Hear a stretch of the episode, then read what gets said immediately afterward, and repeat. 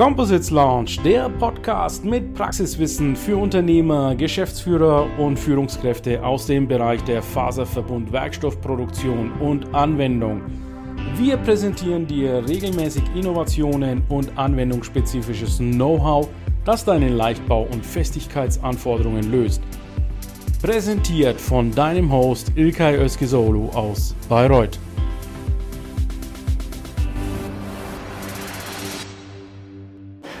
Part two, dear LinkedIn community and composites experts at AZL. We are bringing composites to its limit regarding the features. Now you see we've changed the location. Not only have we changed the location, but also I've selected a different expert of AZL. We're talking now with Philipp Fröhlig. Philipp, welcome to our interview. Just tell us uh, a few words about yourself. Thank you. Hello, Ilkay. Yeah, my name is Philipp Fröhlig. I'm um, the head of industrial services at AZL. Um, I'm uh, managing um, and initiating projects at AZL. Um, my background is plastics processing. My first job was also um, yeah, with composites and the development of heat shields for motorsport cars, Formula One cars and LMP1 series. And now we are back to this topic. We test composites with fire. Before we had been with IKA, Yes. That's uh, the abbreviation for this Automotive Institute. So you are basically approaching external institutes for capabilities that you don't have in-house. But right now we are in a location which belongs more or less to AZL. This is the Conbility, uh, a separate uh, sister-daughter company. Tell us where are we right now? Yeah, we are here at the tech center of Conbility. Um, Conbility is a sister company of the AZL. AZL is a tech center on AZ uh, on the RWTH um, campus, and uh, we coordinate projects for the composite industry, for the lightweight industry, uh, with the institutes of the campus and with companies. Um, Conbility is one of our um, partner companies, and here we have the opportunity to install our um, yeah, test up for fire testing, and that's where we are. Tell us, Philipp, uh, what do we expect now? What tests are we going to make here? So we are lighting up and firing up some materials. Tell us which materials and what is the test about? Okay. The test is about testing materials for battery casings. So we developed these tests to um, yeah, get experience with different different materials, to compare different materials for the uh, opportunity to use them in battery casings for electric vehicles.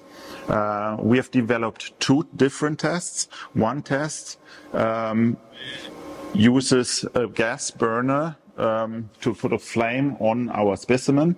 And while we are heating the specimen, uh, we put some tension on the specimen.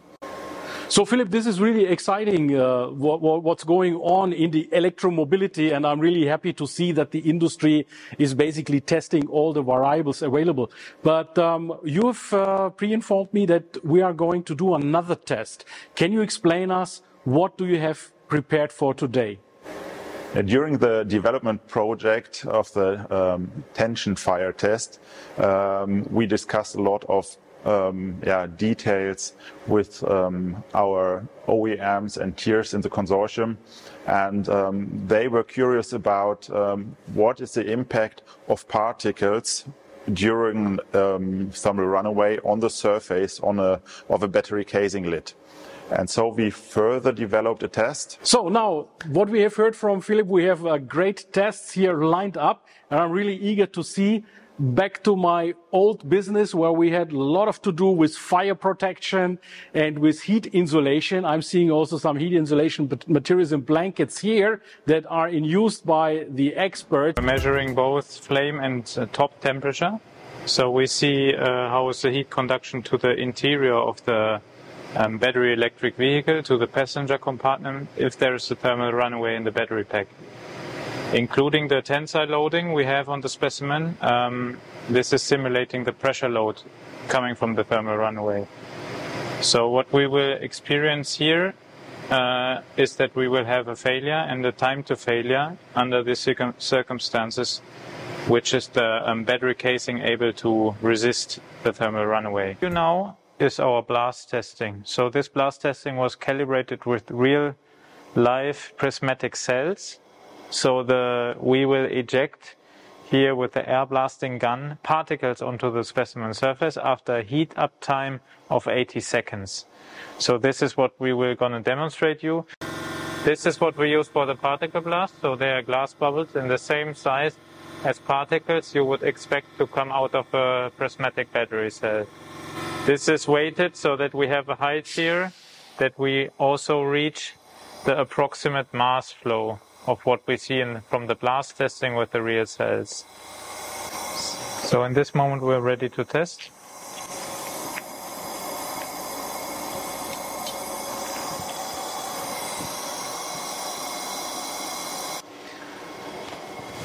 So I'm going to light the fire.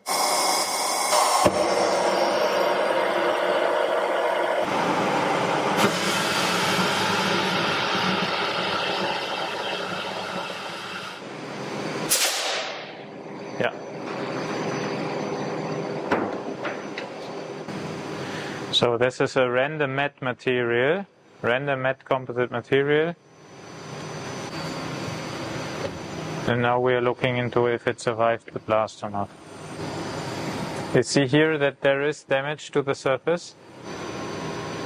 The blast was not going through the other surface, so the compartment above this material would be protected against the initial um, particle blast of a, in the case of a thermal runaway. Wow, what a blast. Our tests, you have seen it. The material combinations have been benchmarked against each other. You have seen the blast test. Philipp, what is your conclusion out of these tests? Okay, we already tested similar materials or these materials. Um, we overall tested um, more than 50 materials. The tests are now available after development for everybody. So uh, please feel free to contact us if you are interested in these tests and in the comparison to, to different materials. Yes. Um, what we learned and what, what we already have seen today is that um, long fibers have some uh, advantages. Um, also, in comparison to, to aluminum, uh, these materials resist much longer, and um, there's opportunity for composites to be used in battery casings. we have uh, really gone to the limits of composites. We are seeing that composites more and more are used in the industry, not only in automotive, which is basically the volume business. Anyway, it's a traditional material for aerospace. Um, I would like to come back to the motorsport. You have been in the motorsport industry before, right? Yes, I was working for a supplier for motorsports parts. Yes. And uh, here we develop, of course, very special systems uh, for race cars.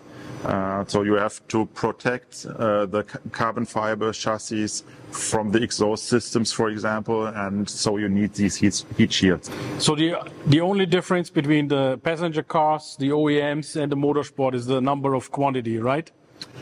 Mm, Yeah, and the materials, of course, are different. Um, so material cost is not that important for the motorsports, and this is really important for, for passenger cars. Yeah. Um, this is one reason why we are doing these tests. We want to learn how we are able to reduce the, the materials to a minimum Yeah. and to develop future concepts which are, um, yeah, high performant, which save the passengers and uh, which are cheap and we want to reduce CO2 footprints. And of course, in our concepts, we, we calculate all these details and therefore we need um, the know-how. In motorsports, this is not needed.